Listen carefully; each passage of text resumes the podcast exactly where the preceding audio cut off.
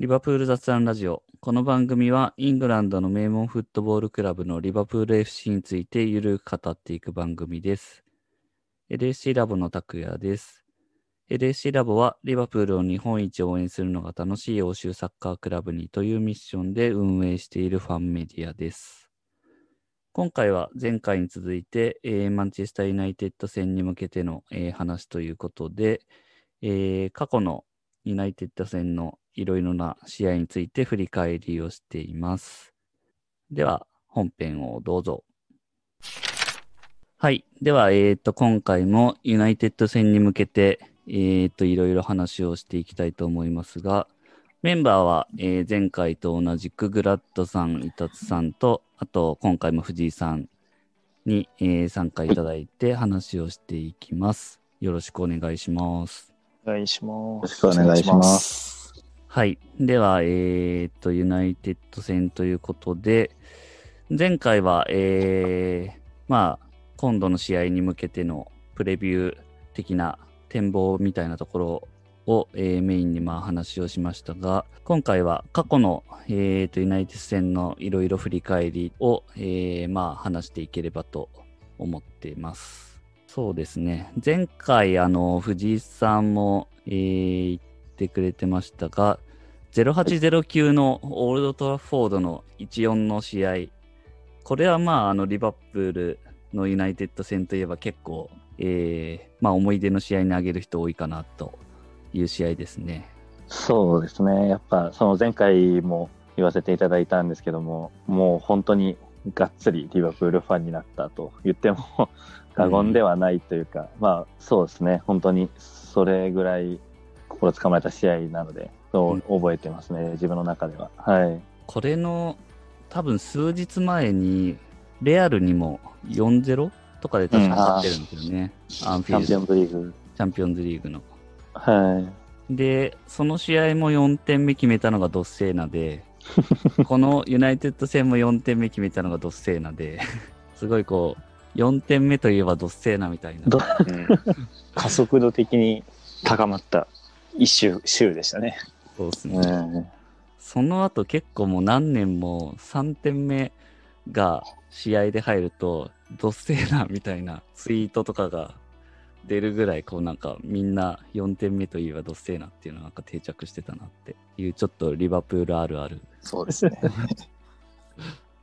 この試合、確か先制されたんですよね。そうそうでですすねね。PK はい PK で。ですね。ただその直後に、そトーレスがこうファールギリギリでビリッチをこうぶち抜いて、うん。で、ファンデルサール相手に1対1沈めて、レジェラードの PK で追いつくっていう、うんレジェラードのあのパフォーマンス、オールドトラフォードでカメラにキスっていうそうっすね。ん。のが結構印象に残ってますけど、その後アウレリオが意表をつくフリーキックで決はいめて。最後ドッセーナっていう、そうですね。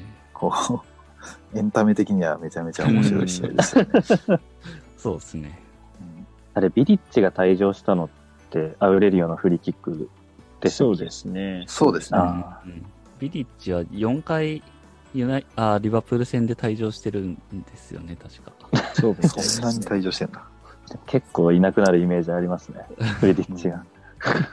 あの、1314の試合でも退場してるんですよね。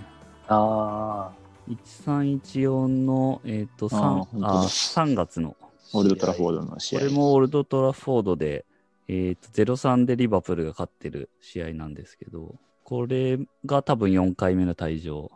うん ああ、あれか、最ジェラードが最後の PK でハットトリックしそうになった試合。そうですすね。ああれささ3本目外しちゃったけど、マスアレスがうん。別のえーシーンで決めて3-0で勝って勝ちました。そうですね。うんこの、この試合もいい、気持ちいいですね。うう。ん。うんもう監督はモイーズになってましたけど、この時。うん。まあ弱い、弱くなって、弱い方のユナイテッドになってた。そうですね。今あ弱いマンチェスターの弱い方になってた方ですそうね。そう。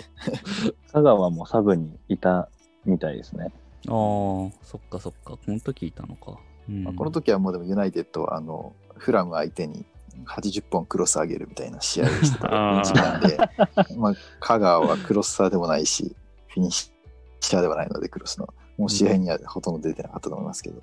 はいはいはい。この1314はダブルしてるんですね。そうですね。そうですうね。んそうですね。うん。アンフィールドでは1-0で勝ってると。さっきこの試合のハイライト見てたんですけど、えーっと、コーナーキックでアッカーのヘッドをスタリッチがまたバックヘッドみたいな感じで合わせてあ決めるっていうめちゃくちゃ難易度の高いゴールでした。あとあの、よくなんか、ジェラード関連の写真で出てくるあのファンペルシーとこうやり合ってる写真あ、るじゃないですか。あれがこの試合でしたね。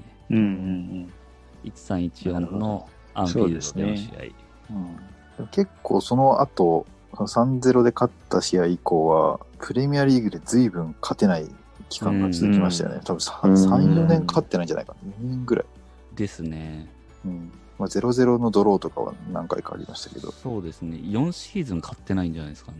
うん、その後。あの、コーチーニョが決めたヨーロッパリーグでの勝利はありますけど、あはいはあープレミアリーグはないですね。あの、あのデヘアの上を抜い。うくん。シュート。覚えてますけど、そうなんですね。プレミアで1415と1516は2年連続ダブルされてるんですね。うん。じゃあ4連敗してるわけですね。4連敗して、でその後引き分けがず結構続いて、。うんあで、その後負けてんのか、ラッシュフォードにあのアーノルドのエリアを狙われてうん2-1で負けた試合があって、その後がシャキーが活躍した試合ですね。そうですね。あ。うんうん、で、その後また引き分けが2試合続いて、去年のあのサラーのゴールが決まった2-0で勝ったやつですね。はいはい。うんアリソンがアリソンが。そう。レレイナをリスペクトして、うん あの、あの、レイナの走っていくシーンとアリソンか重ねた動画がありましたけど、まあはいはい圧倒的にレイナの方が早かったです。そうですね。あれ、煉獄ですからね、決めたの。うん。ですね。そうですよね。天国。天国すごいいい人そうですけどね、なかなかゴールは決められないっていう フォワードでしたね。でもああいうこう重要なシーンで決めたゴールは何回かある気がしますけどね、アーセナル戦とか、うーん。ユナイテッド戦とかで決勝点を挙げた印象はありましたけど、いはい。ただあのゴールのおかげでもう永遠にリバプールのファンの中で再生され続けるっていう 選手になりましたね。天国といえばっていう感じですよね。そうですね。うんあとなんか思い出に残ってる試合あります？えーっと、いいですかね。1、はい1、2、1、3だったかな。あの、負けた試合なんですけど、アンフィールドで、はいはい。あの、ヒルズボロの、えーひ悲劇に関して、まあ、正式に警察の過失がありましたっていうのが認められた直後の試合が確かこのユナイテッド戦で、うん。で、まあ、そう、確かコレオグラフィーとかもやって、相当盛り上がって、もう絶対勝たなきゃみたいな試合で、えーっと、退場者が出たんだけど、リバプールに。でも、先制したのはリバプールで、しかもジェラードがボレーシュートを決めて、もう、それは、セレブレーションは天に向かって指をさすような感動的な、うん。ここでやっぱりジェラード一人少ないの決めちゃうんだっていう神がかり的なシーンは印象に残ってますね。まあ、うんその後、結構、まあ、理不尽な、えー判定もありつつ、逆転負けをしてしまうんですけど、まあ、さすがジェラードっていうのと、ちなみに退場したのはシェルビーっていうすごい血気盛んな若者で、あの、ファーガソンに向かって、お前がコントロールしてるみたいな ことを吐きながら退場していくっていう、まあ、これもかなり話題が尽きない試合でしたね。あのシーンはもう、伝説の、うん。シェルビーのこの退場のシーンもなかなかすごいですね。両足で、まあ、気合入ってたってことにしておきますかね、これは。うん。気合気合の表れでしたね。うん 悪い方向になっちゃいましたよ。いやーこのジェラードのいいっすね、セレブレーション。クレストにキスして、天に指さすっていう。あと、まあ、悔しいシリーズでいくと、えーっと、1415の3月のアンフィールドのジェラードの退場のうん試合もあ悔しい試合ですね。ジこれってジェラードの最後のシーズン？そうですね。あ、最後のユナイテッド戦でしたっけ？あれが最後のユナイテッド戦になってますね。あうん。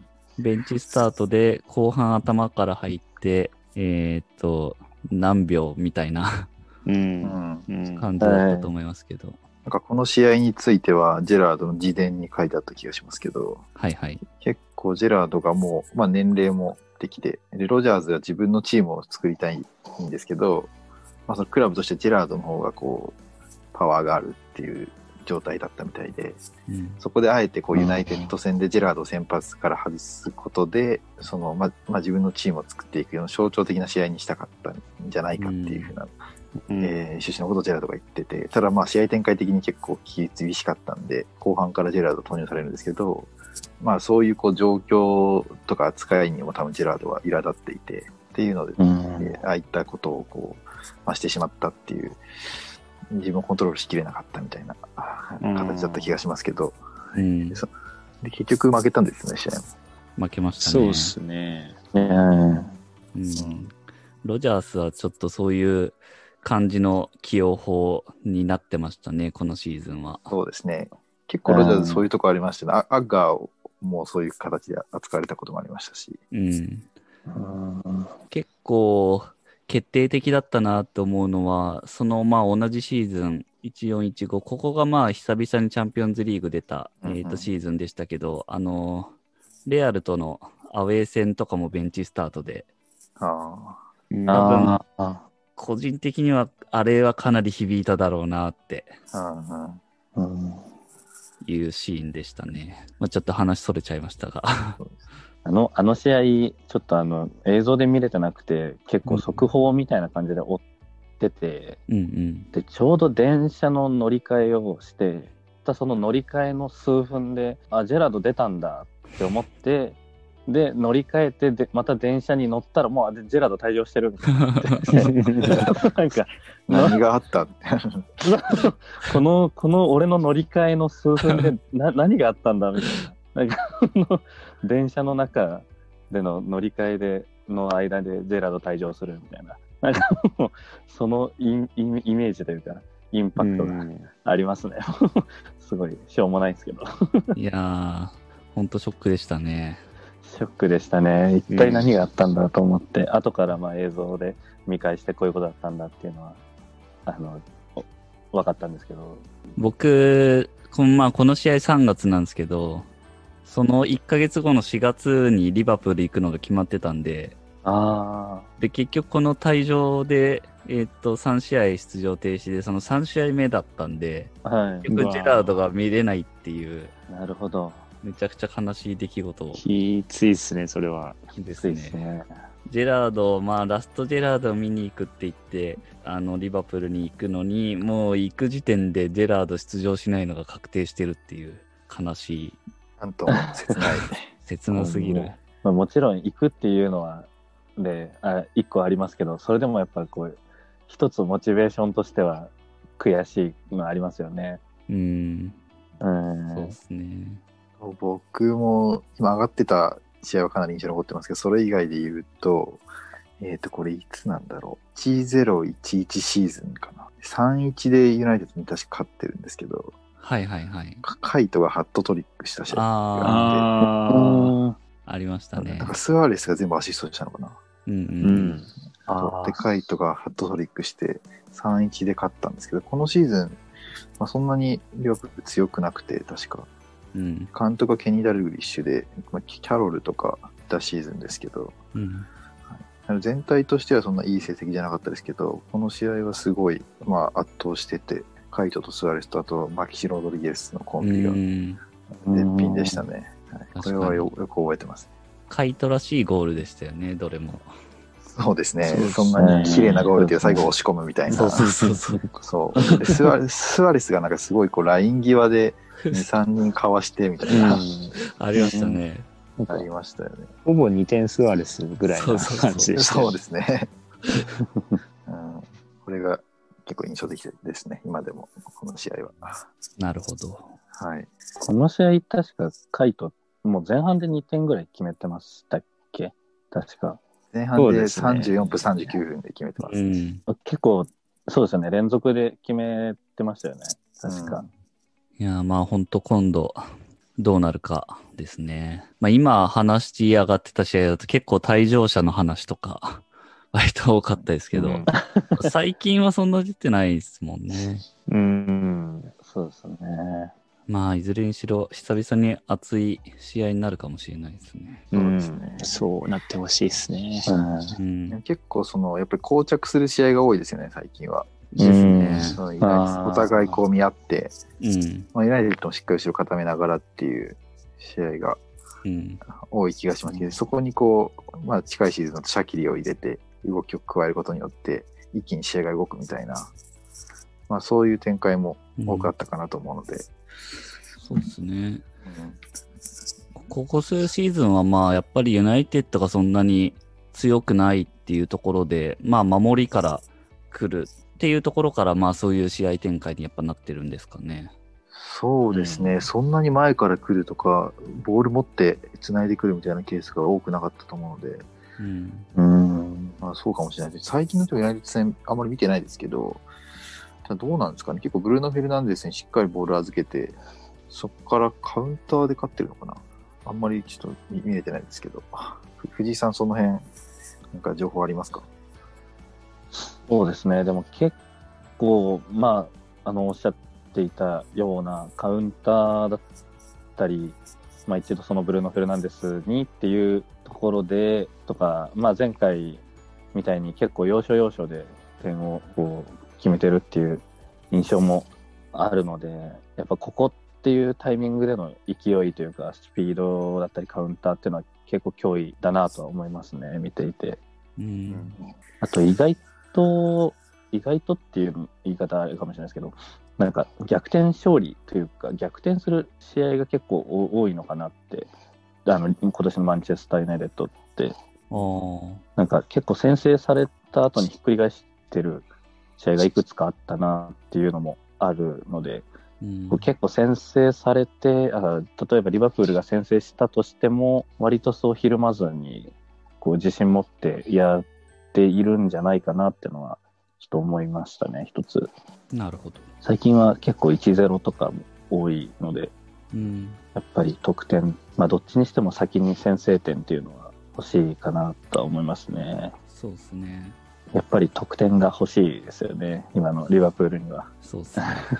あとは、あの、まあ、昔の試合とかじゃ全然ないんですけど、はい。次の、やっぱり、こういう試合で南野とかが活躍してくれたら嬉しいなって自分はうん。思います。確かに。うんいやこの試合で活躍すればね、あの、煉獄とかドッセーナみたいに一生語られるわけですから。そうですね。そうですねまあまあ、まあ、その二人は他にあまりなかったっていうのは大きいですけど、そうですね。まあ、これをここで、爆発していくぐらいの、まあ、特に途中投入の選手が重要になりそうなので、うんシャキリうんしかり、まあ、そもそも南野にチャンスが与えられるといいんですけど、うん。うん、そうですね。出てほしいな。うん、この試合でヒーローになっちゃったらもう、テンションが上がりすぎて、やばいことになりそうですね。やばいですね。やばいですね。まあでも、大一番に強いとか、そういうイメージもうん。つくと思うんで、うんはい。いやー、そういうシナリオ、いいっすね。そうなったらもうみんな南野の記事書こうとするんじゃないですか。そうっすね。また南野のユニフォーム買いましょうん点取ったら買います。買います。う。あとは、あれですね、藤井さんもあの記事の最後に、えっ、と、書いてくれてましたけど、あのーはいこの間亡くなったジェリー・マーステンさんが、えっ、と、まあ、今回のマッチデープログラムの表紙だったり、多分まあ、試合前に黙祷とかもされると思うんで、あれですね、あの、いつもアンフィールドで流れてる You'll Never Walk Alone を、えーと、演奏しているジェリー・アン・ザ・ペースメーカーズのボーカルだったジェリー・マーステンさんが先日亡くなったっていうところで、まあそういう背景もあるんで、まあこの試合は絶対勝ちたいなっていうのはありますよね。そうですね。このマッチデープログラムもすごい素敵な写真だなと思って、もうこれを見た瞬間、もうこれを記事のあの、サムネイルにするしかないなとうん。思って、もうこれ選ばせていただいたんですけど、うん。うんもう本当に、まあ試合自体には関係なくても、やっぱりそれで重要な、そういうのも結局重要になってくる一戦になるかなと思うので、勝ってほしいですね。そうですね。まあ、お客さん入んないのは残念ですけど、はい。まあ、見てる人の気持ちは乗ってくるというところを信じて。そうですね。もう2つの意味で絶対勝たないといけないですね。うん。この試合勝てないと結構ね、まあ勝つとかなり上がってくると思いますけど、そうですね。はい。いわゆる落とせないですね6ポインター勝たないと。はい、楽しみですね。じゃあ最後にスコア予想をしておきましょうか。イタツさん、どうでしょう？おえー、僕は3-0で勝ちたいです。もはや願望ですけど。得点者は？得点者は、サラ、マネ、南野。お、南の来た。もうもう願望、願望の塊ですけどね。あ、でも、チアゴ2アシストで。なるほど。いいですね。じゃあ、藤井さん、どうでしょはい。えー自分は2対1でリバプールで、うはい。はい。得点者は？得点者は、えーユナイテッドは、まあ、ブルーノかなと思っていて、リバプールはマネとシャキリでお願いします。マネシャキリ。シャキリですね、やっぱり。はい。うんちょっと期待したいです。シャキリに。グラッドさん、どうでしょ僕は1-0リバプールで、うおー、はい1-0。1-0で、得点者はファイナルデームで。はい。まあ、こういう試合で突然点を取ったりしますので、確かに確かに。ありそうですね。普通にありそうですね。で結構マネとサラは、まあいいチャンスもあると思うんですけど、ガチガチに固められて抑えられてる中で、ミドルゾーンから決めるということで、うんうんうんはい、うんなるほどそうしておきます。はい、じゃあ僕は4-1でリバプールにしときます。おーそれは熱いですね。熱いですね。4点目が南野です。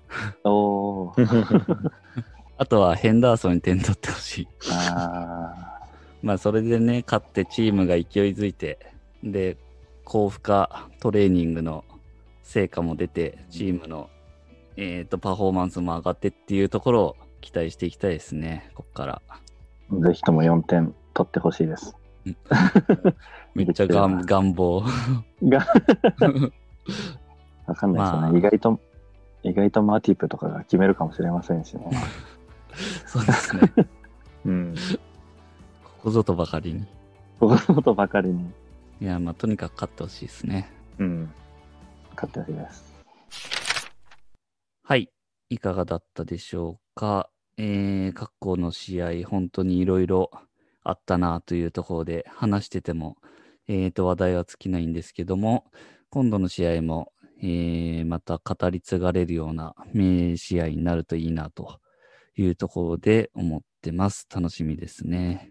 はい。ではまた振り返りもやっていきますが、えー、感想などありましたらぜひツイッターでもお寄せいただければと思います。この番組はリバプール日本一を応援するのが楽しい欧州サッカークラブにというミッションで運営している LSC ラボがお送りしました。それではまた次回。